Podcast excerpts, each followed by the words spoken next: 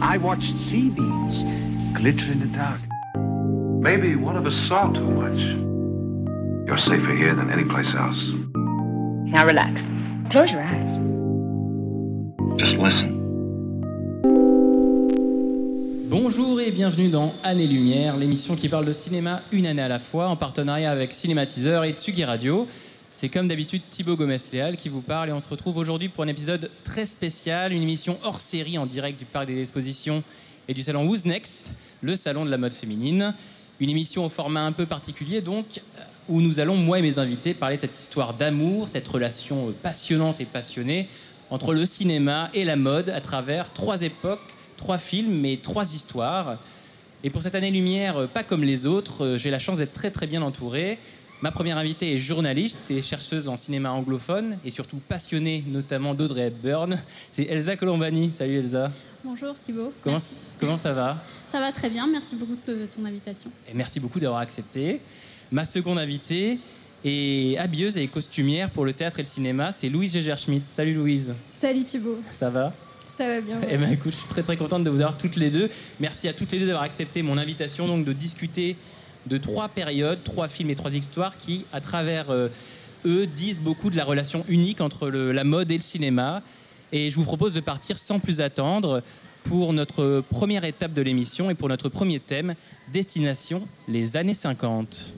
Il me dit des mots d'amour, des mots de tous les jours, et ça me fait quelque chose.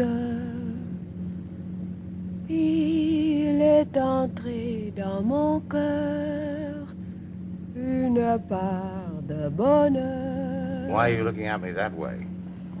All night long I've had the most terrible impulse to do something. Oh, never resist an impulse, Sabrina, especially if it's terrible. I'm going to do it. Ne jamais résister à une impulsion, à une envie. On est en 1954, c'est l'année de la fin de la guerre d'Indochine, celle du début de la guerre d'Algérie. Les gens découvrent Lassie à la télévision, Le Seigneur des Anneaux en librairie ou encore Le Carambar dans les épiceries. Et au même moment, sur l'écran de cinéma, Audrey Hepburn chante La vie en rose à Humphrey Bogart dans Le Sabrina de Billy Wilder. Alors 54, pourquoi on en parle? Parce que c'est une date importante, on va dire, dans notre thématique, la mode et le cinéma. Euh, puisque c'est le début d'une grande collaboration euh, de mode et de cinéma, puisque c'est la première collaboration cette année-là entre donc Audrey Hepburn et le grand couturier Hubert de Givenchy dans le film Sabrina, donc de Billy Wilder. Alors les deux, Givenchy et Hepburn, vont faire huit films ensemble, dont évidemment Sabrina, Drôle de frimousse et Diamant sur canapé, on va en reparler. Et Sabrina d'ailleurs remportera l'Oscar du meilleur costume l'année suivante, Oscar qui sera décerné à, à la costumière Edith Head, qui est une grande costumière du cinéma, qui a fait avec, les costumes de Ève, de Vacances romaines, de Fenêtres sur cour. Et, euh, et, on est là pour en discuter avec Elsa et avec, euh, avec Louise. Alors, quand j'ai proposé ce thème-là, Elsa, tu m'as dit, ah oui, il faut qu'on parle d'Audrey Hepburn, on va parler d'Audrey Hepburn et on va parler de cette relation particulière entre Hepburn et Hubert de Givenchy. Euh, mais avant de parler de la relation, j'aimerais te poser la question, toi, Elsa, c'était qui Audrey Hepburn avant Givenchy? C'était où, était, où en était sa carrière en 54 avant qu'elle rencontre Hubert de Givenchy? Alors en fait, en 54, euh, Audrey Hepburn donc, a explosé au cinéma en 1953 avec Vacances romaines de William Wyler. Donc elle est déjà une, une star hein, du, du, jour au lendemain. Euh, et en 54, en fait, sa collaboration avec Givenchy a déjà commencé euh, parce qu'elle rencontre Givenchy en 53.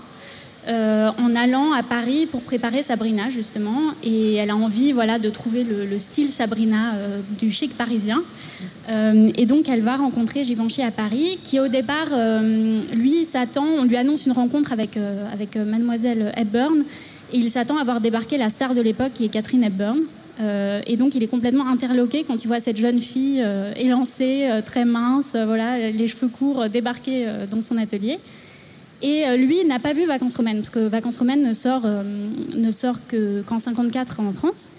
Donc il ignore vraiment totalement qui elle est. Euh, mais donc en 53, elle est déjà une actrice, j'ai envie de dire, euh, voilà, confirmée. Enfin, elle, avait auparavant joué Gigi à Broadway, euh, qui est le, le, vrai rôle qu'il a, qu'il a révélé sur les planches, donc grâce à, Colette qu'elle avait rencontrée en France. et donc en fait, sa, sa carrière, j'ai envie de dire se explose vraiment euh, en même moment que, sa rencontre avec Givenchy. Elle, a, un, elle a un Oscar pour euh, Vacances romaines, donc en 54. Elle, elle commence l'année, on va dire, avec un Oscar en poche. Et euh, Sabrina vient, euh, on va dire, conclure ça, euh, embellir ça. Exactement. Et d'ailleurs, quand elle va chercher son Oscar, donc Sabrina n'est pas encore sortie dans les salles, et elle va récupérer son Oscar dans une robe Givenchy absolument extraordinaire. Donc déjà, le, le- j'ai envie de dire, le style à Burn Givenchy est déjà là avant même que Sabrina ne sorte sur les écrans. Tu es en train de dire que la première collaboration vraiment entre Audrey Hepburn et euh, Givenchy, c'est finalement la cérémonie des Oscars en 54, avant même le film Sabrina. euh. Exactement. c'est une belle histoire effectivement. Donc c'est effectivement déjà une comment dire une ouais, une star reconnue. Elle explose cette année-là et Sabrina va venir euh, corroborer ça, va venir embellir ça, va venir euh, confirmer ça. Comme tu l'as dit, ça a été une rencontre un peu un peu drôle. Givenchy s'attend à voir Catherine Hepburn. Il a Audrey Hepburn. Il dit à Audrey non non mais j'ai pas le temps. euh, partez de mon magasin. Elle insiste. Ils vont déjeuner et finalement ça lance une amitié euh, de 40 ans. Oui, voilà, ils vont, ils vont dîner. Elle l'invite à dîner, même, ce qui est pour l'époque euh, assez incroyable. Donc, cette jeune femme qui demande à un grand couturier français d'aller dîner avec elle. Et le dîner change tout. Euh, c'est le début d'une longue amitié de 40 ans. Il accepte de lui prêter trois costumes pour Sabrina. Euh, c'est d'ailleurs la raison pour laquelle c'est la costumière euh, Edith Head qui va chercher l'Oscar et non pas euh, Givenchy. Parce qu'en fait, ce sont uniquement trois costumes qui sont utilisés dans le film. Et la première vraie collaboration d'envergure entre Givenchy et Audrey Hepburn, c'est Drôle de frimousse. Fu- Funny Face du coup de Stanley Donen effectivement. Alors comme tu l'as dit, ils vont faire ça a lancé une collaboration, ils vont faire huit films ensemble. Alors Sabrina donc en 54, Drôle de frimousse, Ariane, Diamant sur canapé, Breakfast at Tiffany's donc, Charade, Deux têtes folles, Comment voler un million de dollars et La rançon mexicaine en 1987. Donc c'est des collaborations on va dire officielles. Alors on se souvient tous de, de voilà c'est de, vêtements iconiques, un diamant sur canapé, Breakfast at Tiffany's quand elle a cette robe fuseau noire magnifique, euh, c'est devenu culte véritablement. Comment tu la qualifierais toi? Comment tu la définirais cette relation entre et- enfin Hepburn et Givenchy? Euh, C'est une amitié, une collaboration professionnelle euh, Oui, c'est tout ça. Je pense que c'est une des plus grandes collaborations euh, qu'a connue l'histoire du cinéma entre une actrice et un, et un grand créateur euh, enfin, de mode. Euh, et c'est vraiment une collaboration, et c'est en ça que c'est assez unique, parce que Au- Audrey Hepburn, de la vie de, de tout le monde, enfin de tous les témoignages qu'il y a eu de- des costumières, des costumiers sur ses films, et de Givenchy lui-même, était quelqu'un qui savait vraiment ce qu'elle voulait. Euh, donc elle savait ce qui lui allait bien, elle savait ce qui la mettait en valeur, euh, dans quoi elle serait à l'aise, etc. Et hum, d'ailleurs, par exemple, sur Vacances romaines, avant même Givenchy, c'est elle qui ajoute la petite ceinture euh, sur sa jupe et le petit foulard autour du cou. Euh, donc des éléments clés du costume de, de vacances romaines. Et d'ailleurs, la petite ceinture qui souligne bien sa taille, très fine, etc., c'est quelque chose qui deviendra récurrent dans les costumes que Givenchy confectionnera pour elle. Euh, et donc, c'est une collaboration qui, en fait, euh, est vraiment euh, active. Euh, C'est un dialogue quoi. Exactement, c'est pas du tout euh, l'image peut-être un peu passive qu'on a de, de la muse et, et du créateur. C'est passionnant. Et du coup, on va parler de vêtements, on va parler de films. Est-ce que vous, vous avez des, des petits préférés dans, la, dans ces collaborations Givenchy Hepburn Est-ce qu'il y a des films où il y a des, des robes qui vous, qui vous ont cueilli et qui, qui sont vos préférés dans cette collaboration On a parlé de Sabrina, on a parlé bien sûr de Diamant sur canapé où elle est euh, en train de manger son café et son croissant euh, en robe fuseau noire. Est-ce que vous avez des préférés, euh, Elsa, Louise? Bah alors je pense que dans, en effet dans la culture populaire, celle qui est restée, c'est la petite robe noire de diamant sur canapé, euh, qui a quand même été un petit peu retouchée par Edith Head, donc euh, voilà, c'est toujours le petit ajout euh, du collier notamment, et puis bon, d'autres petits détails. Moi, à mes yeux, le film le plus éblouissant de la collaboration Givenchy-Hepburn, c'est vraiment Drôle de frimousse. Euh, déjà parce que c'est un film où les costumes sont absolument extraordinaires. C'est un vrai défilé de mode Givenchy. C'est une succession de robes absolument euh, sublimes, euh, notamment ce moment où elle a une sorte de cape verte. voilà, qui, qui l'enveloppe ensuite dans une robe bustier absolument magnifique. Parce que c'est un film sur la mode et sur le monde de la mode, donc du coup, évidemment, Givenchy y est, y est célébré magnifiquement. Exactement, et c'est pour ça que c'est aussi leur collaboration la plus éblouissante, parce que justement, c'est un film sur la mode. Et donc, c'est aussi un film qui nous parle de la relation d'Audrey Hepburn avec Givenchy et avec la mode. Euh, c'est un film qui sort un peu du côté euh, traditionnel euh, du, conte du vilain petit canard qui se transforme en cygne, ou, justement de, de la muse passive. C'est un film qui nous raconte donc l'histoire de cette jeune libraire qui va vraiment être euh, active dans, sa transformation, euh, opérée, donc euh, elle, devient mannequin l'égérie d'un couturier français de renom. Donc là, on voit déjà le, le parallèle avec la réalité. Et elle va au fur et à mesure, donc il y a toute une séquence dans le film où on voit une succession de shootings photos. Et on la voit progressivement prendre de l'assurance, avoir des idées d'histoire, de, backstory un petit peu pour insuffler de l'émotion euh, sur les photos. On la voit euh, bouger, donc vraiment faire vivre le vêtement. Et donc il n'y a jamais un seul plan statique en fait. Il y a toujours quelque chose qui se passe à l'écran. Et, et, pour moi, ça c'est vraiment euh, le, les images euh, fondamentales de la collaboration à Burn Givenchy. Et toi, Louise, est-ce que tu as une, une petite préférée? Euh, moi, en tant que costumière, j'ai une préférence pour euh, Diamant sur canapé parce que les robes de Givenchy ont été utilisées pour euh, raconter quelque chose. Et euh, surtout, ces deux robes noires, elles sont très intéressantes parce qu'on voit qu'en fait, elles ne sont qu'au nombre de deux. Que en fait, cette, euh, cette jeune femme n'a pas beaucoup de moyens, qu'elle est obligée de les faire rapiécer si elle a un problème avec, et que les seuls éléments qui vont changer sa tenue et faire croire qu'elle a plus de robes, ça va être l'ajout de ces bijoux euh, qui sont excentriques et, très très gros pour ces, robes-là. Donc moi c'est ça qui m'intéresse plus parce que je trouve qu'il y a au-delà du beau, de la beauté de ses robes et de la beauté de Audrey Hepburn dans ses robes, il y a euh, vraiment un intérêt à les choisir, choisir celles-là, ce qu'elles disent et ce qu'elles vont dire du personnage. Voilà, c'est pour ça que, ça... que les, les costumes, et on va en parler peut-être juste après, racontent vraiment une histoire, sont un complément au personnage dans le film. Ben, pour moi, oui. C'est-à-dire qu'il y a des choses que dans le film, on ne peut pas dire sur le personnage parce qu'on n'a pas le temps qu'il euh, il explique d'où il vient, euh, de quelle classe sociale il est, même si là, dans Diamant sur canapé, ça nous le dit, puisqu'on sait qu'elle vient de la campagne, il y a son, mari qui arrive, des choses comme ça. Mais. Euh, ces éléments de, de, costume, ces robes qui sont utilisées vont nous parler de, ce personnage-là, de, qui elle est, qui elle a envie de prétendre être et euh, de l'impression qu'elle a envie, de donner à ces hommes qu'elle veut attirer, ces hommes riches. Et donc, euh, porter ces robes noires, c'est euh, être belle, sembler luxueuse, sembler sophistiquée, mais c'est beaucoup d'apparence en fait. Bien sûr. Et quand on parle de la robe noire, effectivement, diamant sur canapé, ben, c'est une robe qui s'est quand même vendue aux enchères à à 550 000 euros en 2006. Donc, qui un prix qui confirme son statut culte, euh, parce qu'elle était sur l'affiche, etc., etc. Donc, c'est assez impressionnant. Euh, à quel point la relation euh, avec Givenchy a changé la carrière d'Audrey Hepburn? Est-ce que ça l'a est-ce qu'elle aurait eu la même carrière si elle n'avait pas rencontré Givenchy?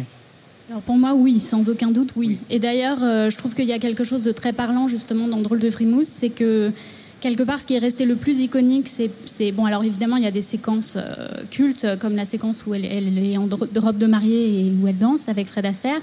Mais une autre, et la séquence culte du film, c'est quand même la séquence où elle danse euh, dans un cabaret français en simple legging et en t-shirt. Et là, c'est pas Givenchy, là, c'est le style Hepburn euh, pur.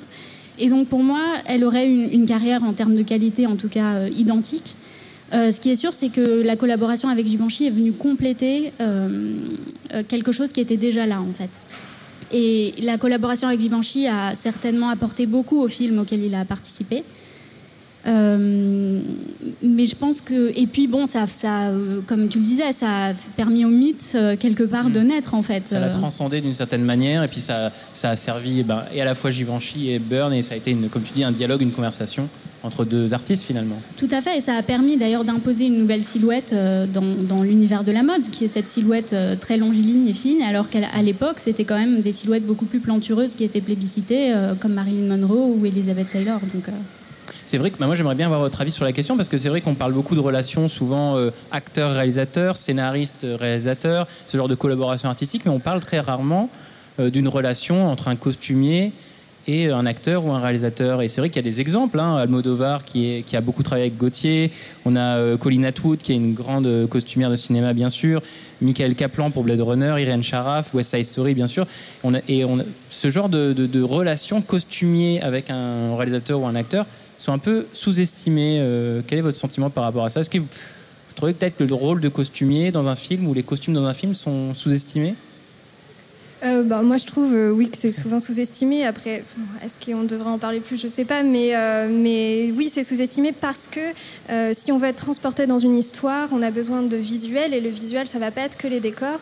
Les comédiens ont besoin d'être habillés et les vêtements vont nous parler de l'histoire. Autant que ce qui va se passer, euh, que le scénario va nous parler de l'histoire. Euh, les costumes aussi. Et, euh, et, dans certains films, encore plus que d'autres. Euh, par exemple, des films de science-fiction, ça va être évident que si on veut plonger les, les spectateurs dans un univers qui n'est pas le nôtre, on doit leur donner des repères visuels. Et les repères visuels, ça va être les vêtements que vont porter les acteurs. Mais même pour les acteurs, c'est très important parce qu'un rôle, ils l'incarnent aussi dans leur corps et avec ce qu'ils portent sur leur corps. Et en fait, ce vêtement va aussi leur permettre de mieux incarner encore leur personnage, de mieux savoir qui il est, euh, de pouvoir se transformer aussi par rapport au costume qu'ils vont porter. Effectivement, oui. Elsa, tu peux le dire Oui, je suis tout à fait d'accord et sur et sur euh, enfin pour rebondir sur ce que Louise dit euh, il y a une collaboration qui est exemplaire à, ce titre c'est Catherine Deneuve avec Yves Saint Laurent sur Belle de jour de Buñuel on n'imagine absolument pas Belle de jour sans les costumes Yves Saint Laurent enfin c'est inimaginable aujourd'hui et pourtant c'est Deneuve qui impose Yves Saint Laurent à Buñuel et donc on voit bien là comment le costume est essentiel dans la création du personnage euh, et en effet, dans les films de science-fiction, tout ça, c'est un, aspect essentiel. Et c'est un aspect essentiel aussi, je pense, euh, pour le cinéaste qui parfois euh, conçoit, j'ai envie de dire, le costume avant même le personnage.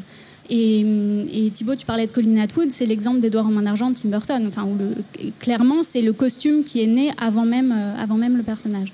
c'est un, un, rôle, mine de rien, essentiel que peut-être les gens ne voient pas forcément, mais qui, euh, qui a un rôle essentiel et dans, la, dans, le, dans ce que ça raconte dans le film, dans la narration du film et dans les collaborations artistiques en, général. On arrive doucement euh, vers la fin de ce premier thème. Vous avez, vous avez lancé une perche en parlant de, de films de science-fiction. Et ben, ça va être justement le, cœur de notre second thème. On va parler d'un film de science-fiction et on y va sans plus attendre. On est toujours euh, au salon Who's Next de, de, Paris Expo. On est toujours en train d'écouter Année Lumière avec Elsa et Louise et on est parti pour notre second thème de l'émission.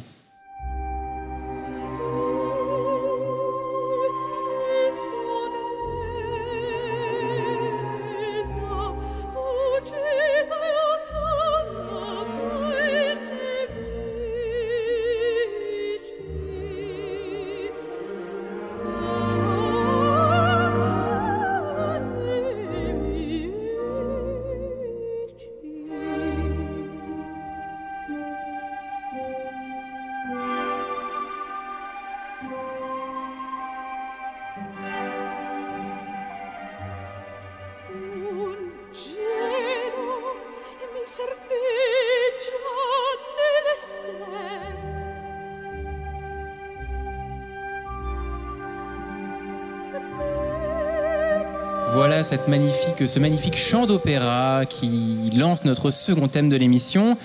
Deuxième étape donc de notre émission, on est en 1997, on fait un bond dans le temps.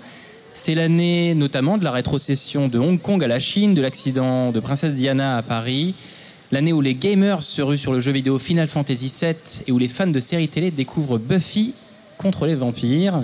Au même moment, sur le grand écran, Mila Jovovich et Bruce Willis de sauver le monde devant la caméra de Luc Besson dans le cinquième élément. Et tout ça, excusez du peu, habillé en Jean-Paul Gaultier.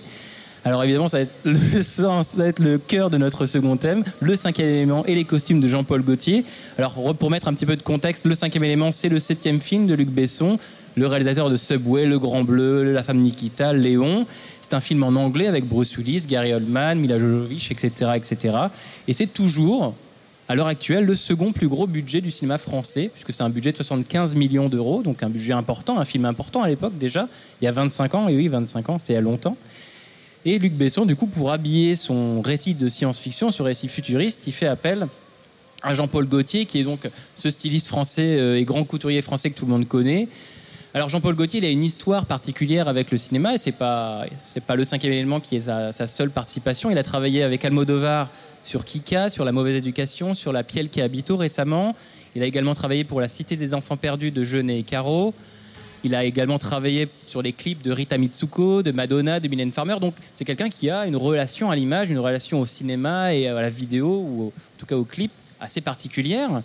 Euh, et, du coup, le cinquième élément en est un, bel exemple. Alors, avant de, de, lancer dans cette discussion-là, Louise, j'ai envie de te poser la question euh, c'est quoi la patte Jean-Paul Gaultier? C'est quoi le, le style Jean-Paul Gaultier pour les gens qui, qui, seraient peu familiers avec, euh, avec ses vêtements Alors, la patte Jean-Paul Gaultier, il y a différents aspects. Déjà, beaucoup de choses à dire. Mais déjà, ce qui est intéressant, c'est que l'emblème de la femme pour Jean-Paul Gaultier, c'est le personnage de Lilou. C'est cette femme euh, mi...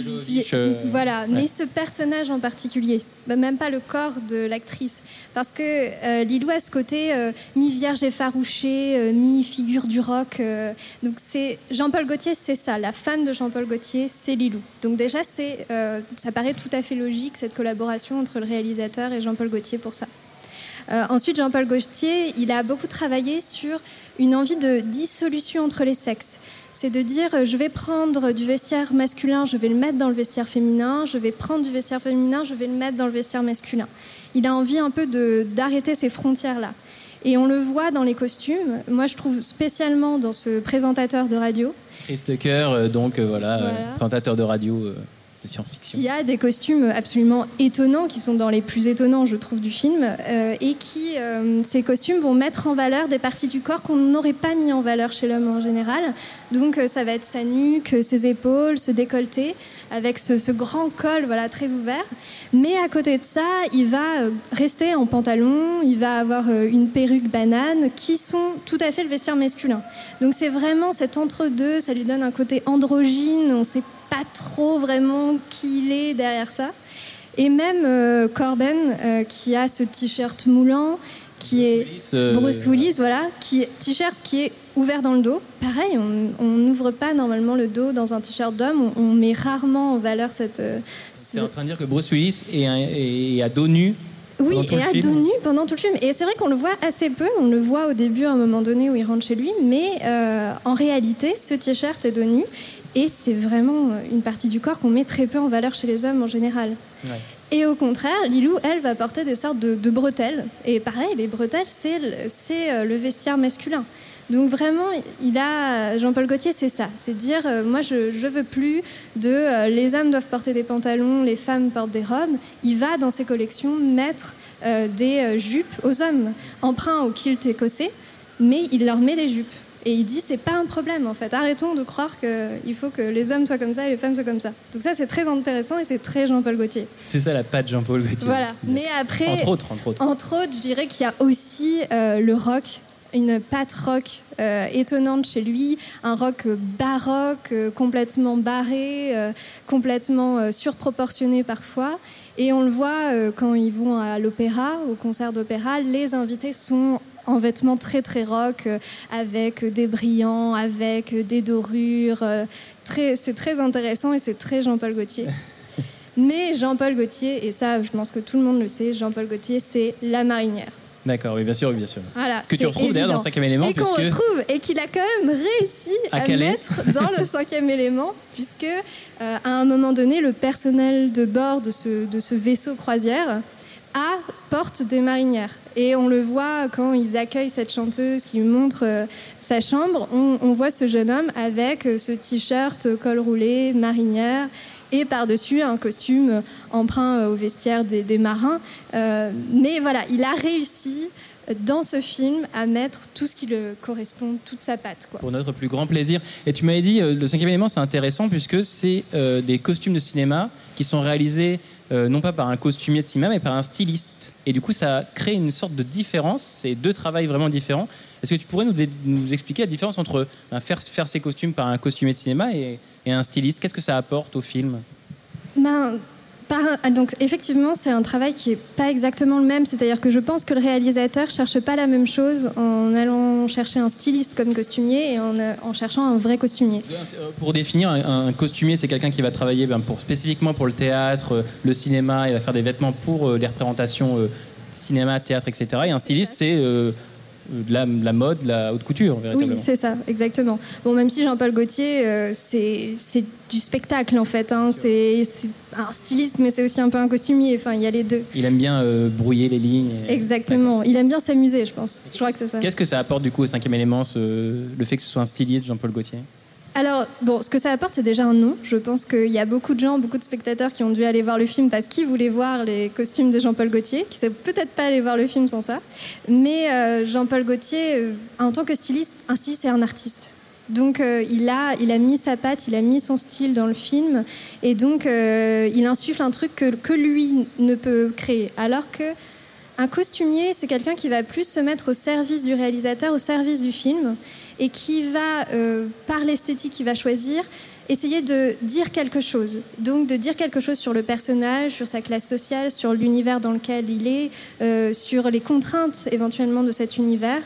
Euh, là où Jean-Paul Gaultier peut-être a surtout cherché quelque chose de beau en fait. D'accord, donc effectivement, il a dit, on lui a dit, ben, cadre science-fiction, tu as un style, on va dire, que tu l'as dit, démesuré euh, et qui colle parfaitement à, à cet univers-là et il s'est fait plaisir et, et il a fait plaisir. Alors, toi, Louise, tu as une expérience particulière puisque là, on parle d'un film de Luc Besson, donc le, le cinquième élément, en sorti en 97. Et toi, Louise, tu as été costumière, donc pour le, tu es costumière pour le théâtre, pour euh, l'Opéra Bastille, Opéra Garnier et le Théâtre National de, de Strasbourg notamment. Et tu as travaillé sur les costumes de cinéma de Valérian. Exactement. Et euh, voilà, donc tu, le dernier film de Luc Besson, le plus gros budget de l'histoire du cinéma français, euh, 197 millions d'euros. Et tu as été donc euh, costumière, habilleuse sur ce film-là, donc c'est une expérience particulière. Comment tu t'es retrouvée sur ce projet-là euh? On parle d'un film de Luc Besson et tu as travaillé sur un film de Luc Besson, en plus un peu dans le même univers de science-fiction. Euh, ben, je m'y suis retrouvée comme euh, souvent euh, dans ce milieu par hasard, parce que euh, parce qu'en fait c'était effectivement un gros budget, il y avait besoin d'énormément de costumes, donc besoin d'une énorme équipe en costume. Et à un moment donné, ben, ils recrutaient de nouvelles personnes parce qu'il n'y avait pas assez de, de gens. Et donc une amie qui bossait déjà là-bas a donné mon nom, et c'est comme ça que je suis arrivée sur Valérian. C'était en quelle année ça? Parce que le, le film est sorti en 2017, donc j'imagine 2016. Ouais, c'est ça, ça devait être de 2015-2016. Euh, Je sais que moi je suis arrivée en janvier et deux jours après, le tournage commençait. Donc, Et tu as travaillé sur quoi en particulier? Sur des costumes en particulier que les spectateurs ont pu, ont pu voir à l'image ou des... Alors malheureusement, les costumes que j'ai faits n'étaient pas les plus intéressants et euh, pas ceux les plus remarquables, parce que moi j'ai fait les, les CRS de l'espace. Les CRS Euh, de l'espace. voilà, c'est comme ça. les policiers de l'univers de Valérian. ça. Donc c'était pas, euh, c'était pas forcément les plus intéressants, mais, euh, mais en fait juste l'expérience d'être là-bas et c'est quand même, c'était un projet exceptionnel pour la France.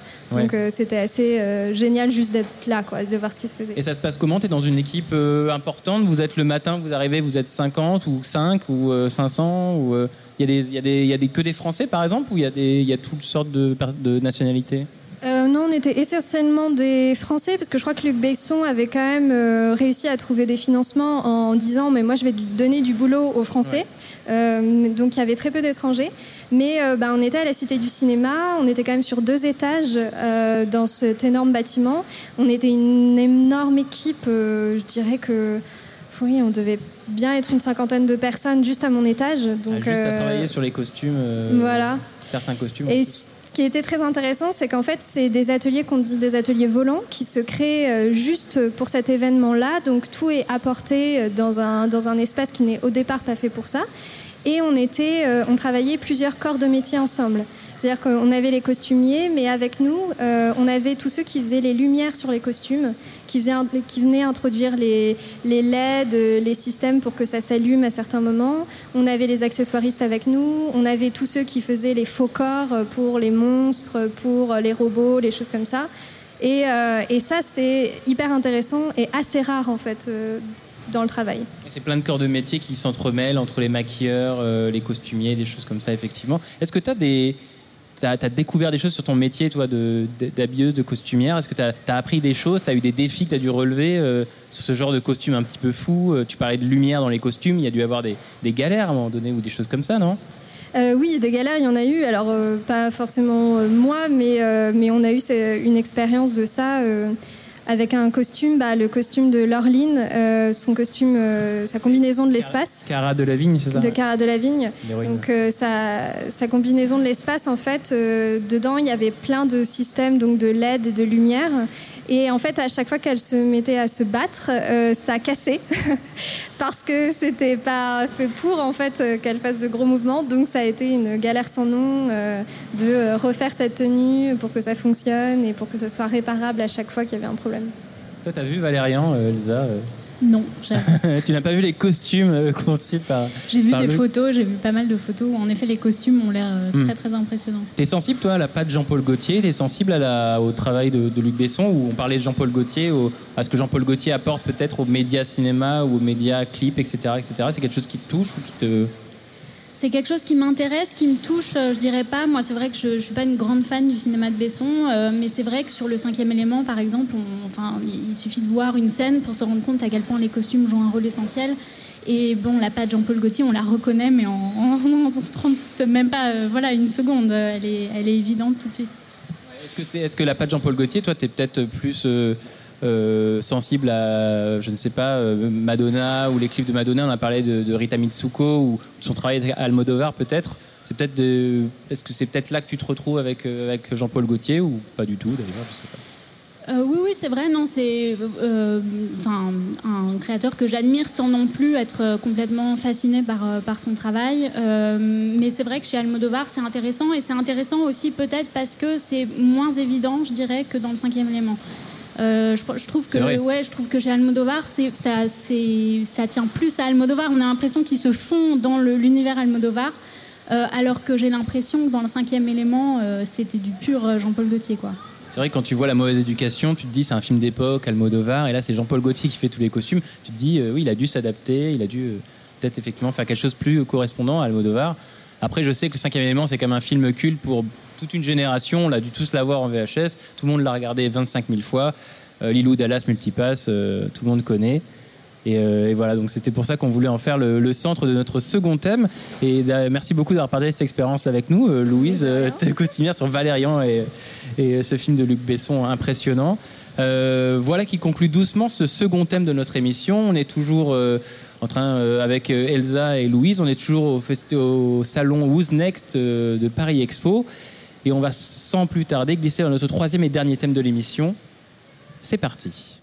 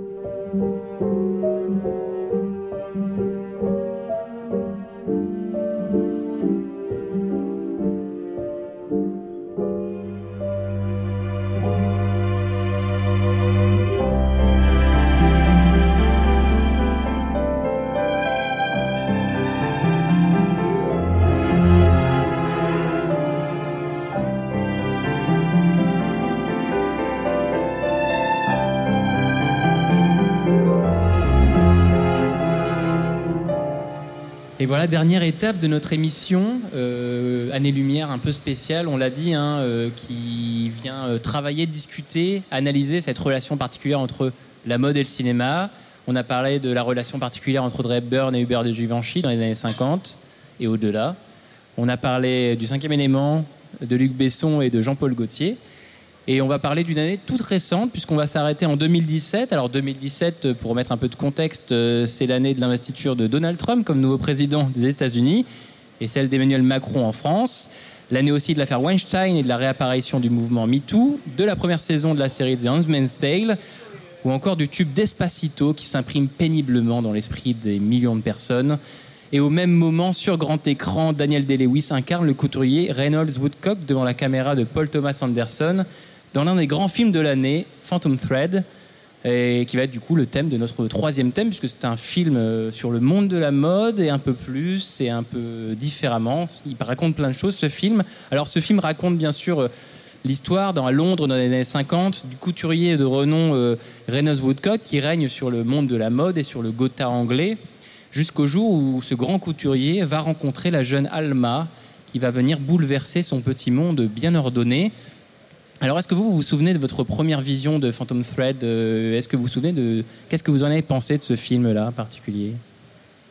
Euh, moi, je me souviens Louise. de pas trop avoir compris à la fin la, quelle relation vraiment ils entretenaient. Ah oui, c'est vrai que c'est une relation euh, romantique particulière. C'est ça, je, à la fin, je- enfin, en même temps j'ai bien aimé, mais quand elle lui fait manger cette dernière assiette avec les champignons, on ne sait On va plus éviter les trop. spoilers, mais oui, voilà, effectivement. mais on sait plus trop. Et est-ce que ton œil de costumière a, a- a apprécié le film? Eh bien non. Ah, bah on, va en parler, on, va en parler, on va en parler plus tard. Elsa, toi, qu'est-ce que tu as Tu te souviens de ta première vision euh, Je m'en souviens très très bien, ça a été un choc énorme. Ah pour oui. moi, ça a été, pour moi, c'est un vrai grand grand chef-d'œuvre. Un film qui restera, Euh, c'est un film même. qui restera, ouais. Et, et ça a été un énorme choc euh, parce que, euh, comme tu disais, c'est un film sur la mode et c'est tellement plus. Euh, ouais. c'est un film sur la création. c'est un film justement où les rapports sont tellement complexes et, et travaillés. Enfin, c'est un film fou, quoi. C'est de la haute couture finalement euh, ce film. On l'a dit, c'est un film qui a plein de facettes. C'est un film sur la mode, c'est un film sur une relation romantique, on va dire une histoire d'amour. Euh, Il y a aussi des petits côtés euh, études sociales, il y a un petit côté thriller un peu, un peu passionnel. Ça raconte plein de choses. Euh, mais du coup, là, nous, ce qui nous intéresse, c'est le monde de la mode. Qu'est-ce qu'il nous raconte sur le, le monde de la mode, ce film, Phantom Thread? Alors moi je trouve pas tellement de choses parce que ça nous parle beaucoup du, du styliste, mais euh, en réalité ça nous parle pas tellement de, de comment il crée, comment il trouve son inspiration. Pour moi c'est plus euh, euh, sa vie, son état d'esprit, euh, mais après euh, on voit pas tellement en fait le fonctionnement de sa maison. Pas trop son travail, euh, pas trop son travail d'artisan, on le voit pas trop fonctionner au jour le jour, tu veux dire? Oui, pas tellement. Mais euh, après, je trouve que les éléments qui ont été euh, mis dans le film et qui parlent de, de ce fonctionnement de la maison, de, de comment fonctionnent ses couturières et la réalisation des, des robes, est relativement juste. Euh, ils sont pas trop trompés là-dessus. Mais c'est très peu du film, je trouve. T'es en train de dire que c'est un faux film sur la mode? Un peu, oui. Elsa, t'es d'accord avec ça? Non, moi je trouve que c'est un vrai film sur la mode. Oh là là, on a un Euh, débat. on a un débat là. Euh, c'est un vrai film sur la mode pour moi, mais c'est avant tout évidemment un grand film sur la création. Euh, je dis toujours que c'est un film Frankenstein parce que c'est c'est quand même l'histoire d'un créateur euh, dépassé par, euh, par le monstre qu'il a créé. Un peu Pygmalion, euh, c'est un peu, voilà, comme tu disais, Frankenstein, tout à fait. ouais. Exactement, où la couture occupe un, un rôle de premier plan. Euh, et, voilà, où il y a tout ce jeu, en effet, sur les rôles prédéfinis de la muse, du créateur, et où en fait on se rend bien compte que la personne qui tire les ficelles n'est pas du tout celle qu'on croit. Euh, et je trouve qu'on voit à la fois quand même l'effort du détail, du fait qu'il s'est beaucoup inspiré de Balenciaga et du mystère euh, voilà, de Balenciaga, de la façon dont il créait tout ça. Tu, peux, tu peux développer euh, ce mystère Balenciaga pour des gens qui Alors, ne euh, pas il me semble, alors je suis pas du tout une experte de Balenciaga, mais que c'était quelqu'un d'assez euh, euh, discret, même un peu reclus. Euh, alors moi, le lien avec Balenciaga, c'est que été un, un- un maître de Givenchy, donc on fait un peu la boucle avec le début de La l'émission. boucle est bouclée. Voilà. Euh, et je sais, enfin j'avais notamment beaucoup lu que Paul Thomas Anderson s'était beaucoup euh, inspiré de, de- des traits de personnalité, disons, voilà, du côté assez rigide euh, de, de, la personnalité de Balenciaga pour le personnage de, joué par Daniel Day-Lewis. Euh, et je trouve que par-dessus ça, voilà, il y a quand même tout un travail où, je trouve qu'il y a des vraies scènes de création, notamment la première scène où il l'habille. euh, c'est une scène absolument étonnante. Quand elle se déshabille euh, chez lui et qu'il est là à chercher le, bon matériau, euh, à prendre ses mensurations, tout ça, c'est vraiment une scène de création euh, étonnante. Et je trouve qu'on voit rarement dans les films sur la mode et puis euh, dans les films sur la création, vraiment ce rapport, euh, ce rapport euh, vraiment, on a l'impression de voir. euh, Inti- un- Intime finalement, un rapport d'intimité entre ben, le créateur et, et son modèle. Oui, exactement. oui. Et puis qui va tisser justement toute cette relation au fil du film.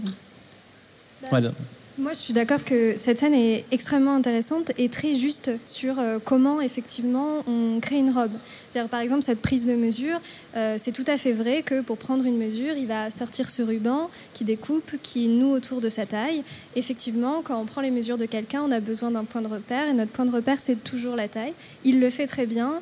Euh, quand il lui enfile cette robe en toile, c'est tout à fait ce qu'on fait. La manière dont il va aller choisir dans les tissus quel est le tissu qui correspond le mieux à la teinte de sa peau, ou des choses comme ça. C'est très juste, mais euh, en fait, je trouve que ça parle beaucoup de, son rapport à elle, de son rapport au corps euh, d'une femme, mais pas tellement de comment il va euh, imaginer la forme par rapport à son corps. Cette robe, finalement, elle est, elle est déjà assemblée, elle est déjà cousue. On ne voit pas son processus de recherche de, cette, de la forme de cette robe. On dirait qu'il l'a déjà et qu'il se trouve qu'elle est bien sur elle et qu'il lui faut quelques a- petits ajustements pour que ce soit parfaitement bien sur elle. Mais euh, je trouve que ça parle pas trop de ce processus de création-là, mais euh, de, son, lien à elle, de son lien au modèle, de son lien au corps de la femme, euh, de son lien au volume de ce corps. Donc la professionnelle, on va dire, en toi, a été un peu frustrée peut-être de, cette dimension peut-être documentaire. Il manquait un- une demi-heure de voir Daniel Day-Lewis euh, fabriquer vraiment la robe, ça aurait été passionnant. Bah, la professionnelle, oui. Après, je trouve que le film est passionnant et que les carac- les- le caractère des personnages est extrêmement bien développé et, et splendide. Enfin, c'est très subtil et très intéressant. Mais la professionnelle peut être un peu frustrée, Bien oui. sûr. Elsa, tu voulais dire quelque chose, non? Euh, non, Je non, re- à- rebondir sur ce que Louise disait, qu'en effet, euh, dans ce sens-là, c'est peut-être pas un film sur la mode, dans le sens qu'on le voit pas euh, imaginer les formes, tout ça, et en même temps, on le voit quand même créer.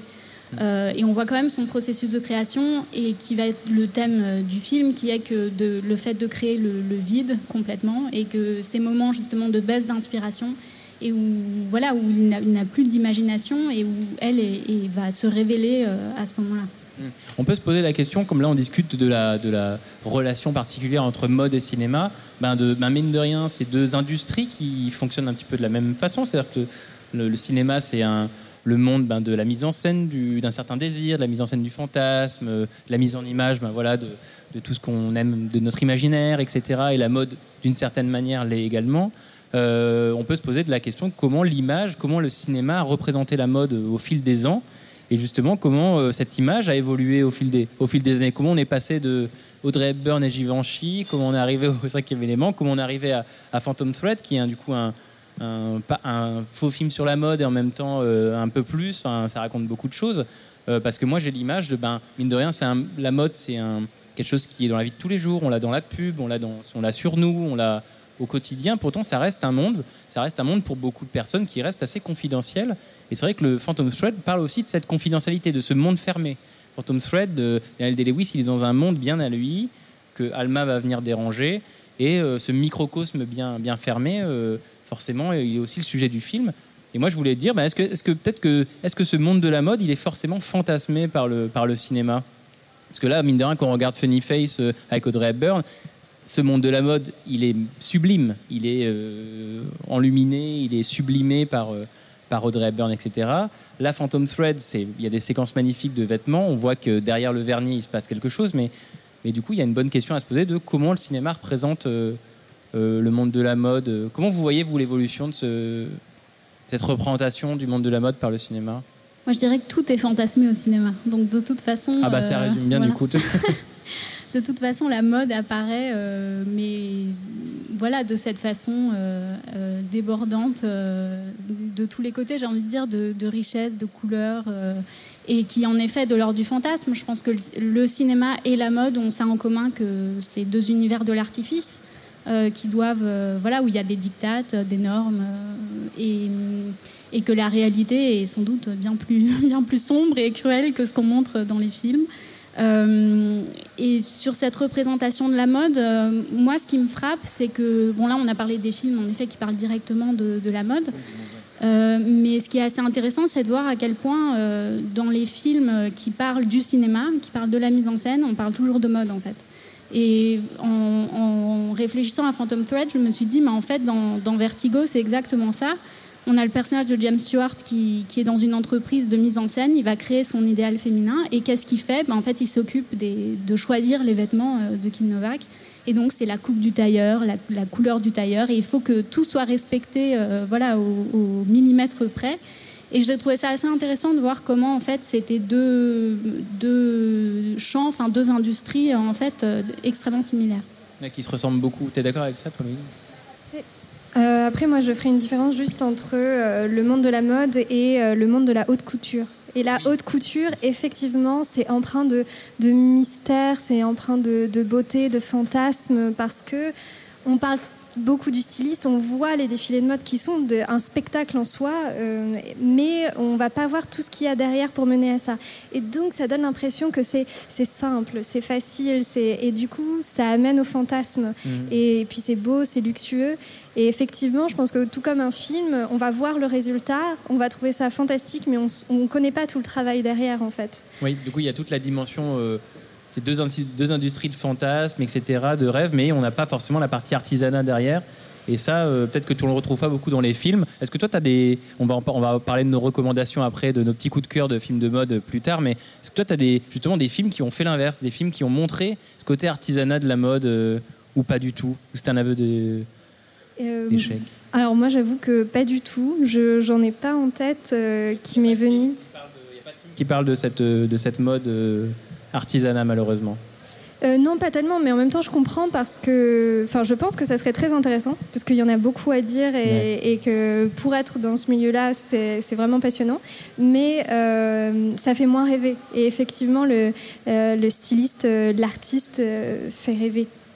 Ouais. Et c'est pour ça qu'effectivement Phantom Thread est peut-être aussi passionnant, c'est de, même s'il le fait pas assez, c'est quand même de voir Daniel Lewis incarner un grand couturier et un grand couturier au travail, qui prend ses mesures, qui est avec son modèle, qui travaille sur ses coutures, etc., etc.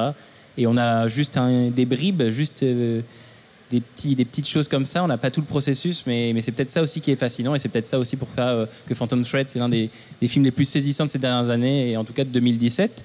Euh, Elsa, tu voulais dire quelque chose Ouais, juste pour rebondir déjà pour- euh, sur ce- cet angle un peu de la représentation de la mode et, et de l'envers du décor, il y a un film qui, alors qui s'est pas attaché euh, à l'artisanat euh, proprement parlé, aux petites mains, tout ça, mais qui montre assez bien à quel point euh, l'univers de la mode est de l'ordre du fantasme, et c'est le Saint-Laurent de Bonello. Moi, je me souviens d'avoir été très très marquée par cette mise en scène complètement folle euh, qui épouse le rythme de création de, de Saint-Laurent, euh, qui est très rythmé, qui est tout le temps dans le mouvement, et où en même temps on voit la cruauté, la perversité, euh, la manipulation. Et en ça, pour moi, le film était vraiment très très réussi. Hmm. Saint-Laurent, donc de Bertrand Bonello, sorti en 2014, il me semble, avec euh, Gaspard Huliel dans le rôle de fait. Yves Saint-Laurent. Voilà. Voilà.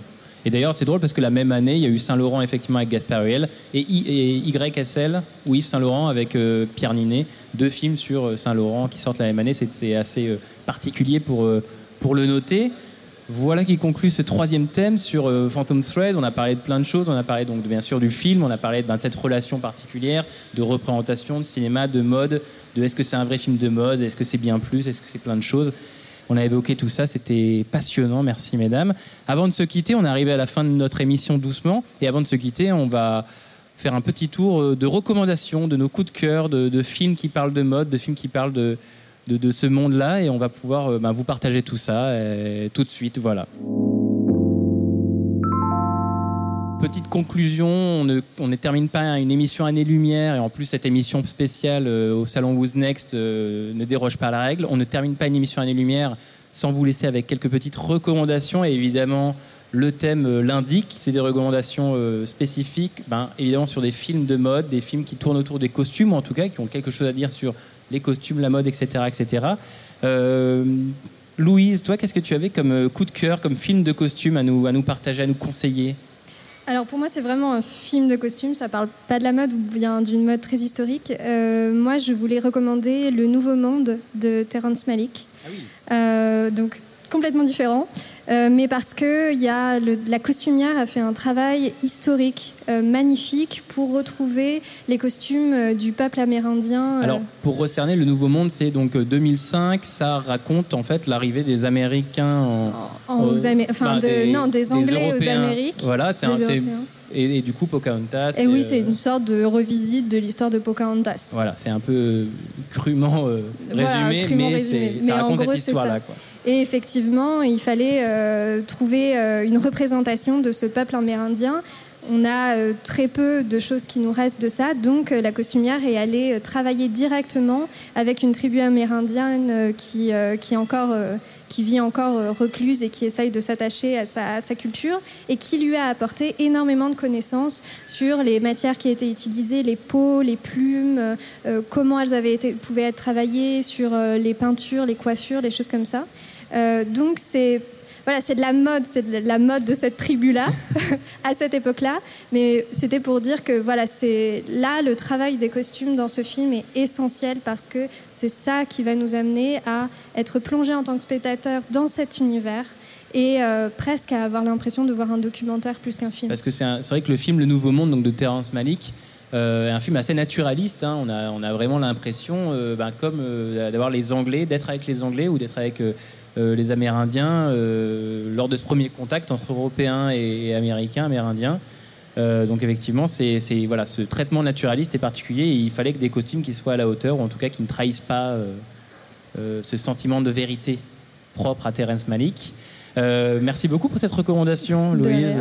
Elsa, toi, tu avais une- un film que tu voulais recommander qui, qui parle de mode, qui a des costumes particuliers? Oui, alors qui ne parle pas de mode, moi non plus, euh, mais où les costumes sont centraux. euh, c'est le Dracula de Coppola. Euh, Formidable. ouais, avec les costumes d'Eiko Ishioka. Je, prononce sûrement très très mal son nom. C'est des costumes. Alors Coppola avait dit de façon assez connue euh, les costumes seront le décor, et c'est exactement ça. C'est des décors absolument euh, extravagants. euh, qui, brouillent toutes les frontières possibles, euh, des influences, euh, des époques, euh, de l'humain et de l'animal, du masculin, du féminin. Enfin, c'est vraiment des costumes extraordinaires et voilà qui participent de, le- de l'entreprise complètement opératique de Coppola dans ce film qui est folle et qui est une grande grande réussite. Oui, parce que du coup, Dracula de Coppola, c'est euh, 92, il me semble, donc c'est vraiment début des années 90. Et il y a ce film, voilà, complètement, ben, on a parlé d'opéra, un film vraiment visuellement époustouflant, et les costumes euh, en font partie. Est-ce qu'il y a un costume particulier du film que, qui te saisit? C'est vrai que la, la robe rouge de Dracula au début du film est, est époustouflante. Mais... Il y- en a plein. Euh, Il y a les robes des femmes, notamment euh, les robes de, Lu- de Lucie, la robe verte avec les motifs de serpent, la robe de mariée. De Winona Ryder, du coup non, de, de Sadie Frost, oui. qui sont absolument extraordinaires. Et puis bon, toute la gamme d'habits de, de Dracula, évidemment, de l'armure au début, style samouraï, jusqu'au costume de dandy anglais. euh, voilà, tout est vraiment euh, extraordinaire. Voilà, comme ça, les gens qui n'ont pas vu Dracula, ils ont un peu une idée plus précise de, ce qu'ils peuvent retrouver dans le film. Donc, euh, donc c'est toujours agréable. Alors, merci beaucoup pour ces recommandations, mesdames. Moi, je vais je vous laisser avec ma recommandation à moi sur ce- cette émission particulière mode et cinéma, et je vais vous parler de The Neon Demon de Nicolas Winding Refn avec euh, avec Elle Fanning. On parlait de monde, mode. On parlait de ce microcosme de la mode et comment il était mis en scène. Ben, The Neon Demon, donc film de 2016, évidemment parle de, cette- de- l'histoire d'une jeune fille de 16 ans qui débarque à Los Angeles et qui a comme rêve de devenir mannequin et, et son ascension fulgurante dans le milieu va susciter euh, de la jalousie et des convoitises. Et du coup, c'est un film voilà, qui va parler de ce monde cruel euh, de la mode. Et c'est un mélange aussi, on en a parlé, de- de- c'est un récit d'apprentissage et c'est aussi un film de genre, c'est un petit peu horrifique, un petit peu, un petit peu fantastique. Et ça montre la mode un peu comme, comme personne. Moi, j'avais un peu peur de le voir parce que j'avais entendu un peu tout et n'importe quoi autour de The Neon Demon. Et finalement, un- j'ai trouvé que c'était un film assez formidable qui nous dépeint le monde de la mode un peu comme euh, on l'a jamais vu, c'est-à-dire euh, un mélange de d'avoir une industrie un petit peu mortifère, en même temps fascinante et en même temps un peu théâtre de bizarrerie, enfin plein de choses un peu un peu particulières. Et du coup, c'est un film qui m'a un petit peu réconcilié avec euh, Nicolas Winding Refn. Voilà, ce sera ma recommandation à moi, The Neon Demon euh, de Nicolas Winding Refn. Voilà, voilà, voilà qui conclut parfaitement notre euh, émission consacrée voilà, à cette relation particulière entre mode et cinéma, cette année lumière tout spéciale, hors série. J'aimerais avant tout euh, remercier bien, bien sûr euh, euh, mes invités, Louis Gégère Schmitt et Elsa Colombani. Merci à vous. Merci Thibault. Merci Thibault. Merci beaucoup. Euh, J'aimerais remercier bien sûr le salon Who's Next euh, au parc des expositions de la Porte de Versailles où on est aujourd'hui en direct, qui nous a permis d'avoir cet endroit particulier pour discuter tous les trois de, de cinéma, de mode et de, et de bien plus. Merci bien sûr aux partenaires de l'émission, le magazine Cinématiseur et Tsugi Radio. Enfin, un grand merci à vous, chers auditeurs, de nous avoir écoutés jusqu'au bout. Et n'hésitez pas à partager cet épisode, écouter les épisodes, écouter les autres années-lumière euh, si ça vous plaît. En attendant, en attendant, je vous donne rendez-vous d'ici quelques semaines, euh, le mois prochain, pour une nouvelle émission d'Année-Lumière. Et d'ici là, salut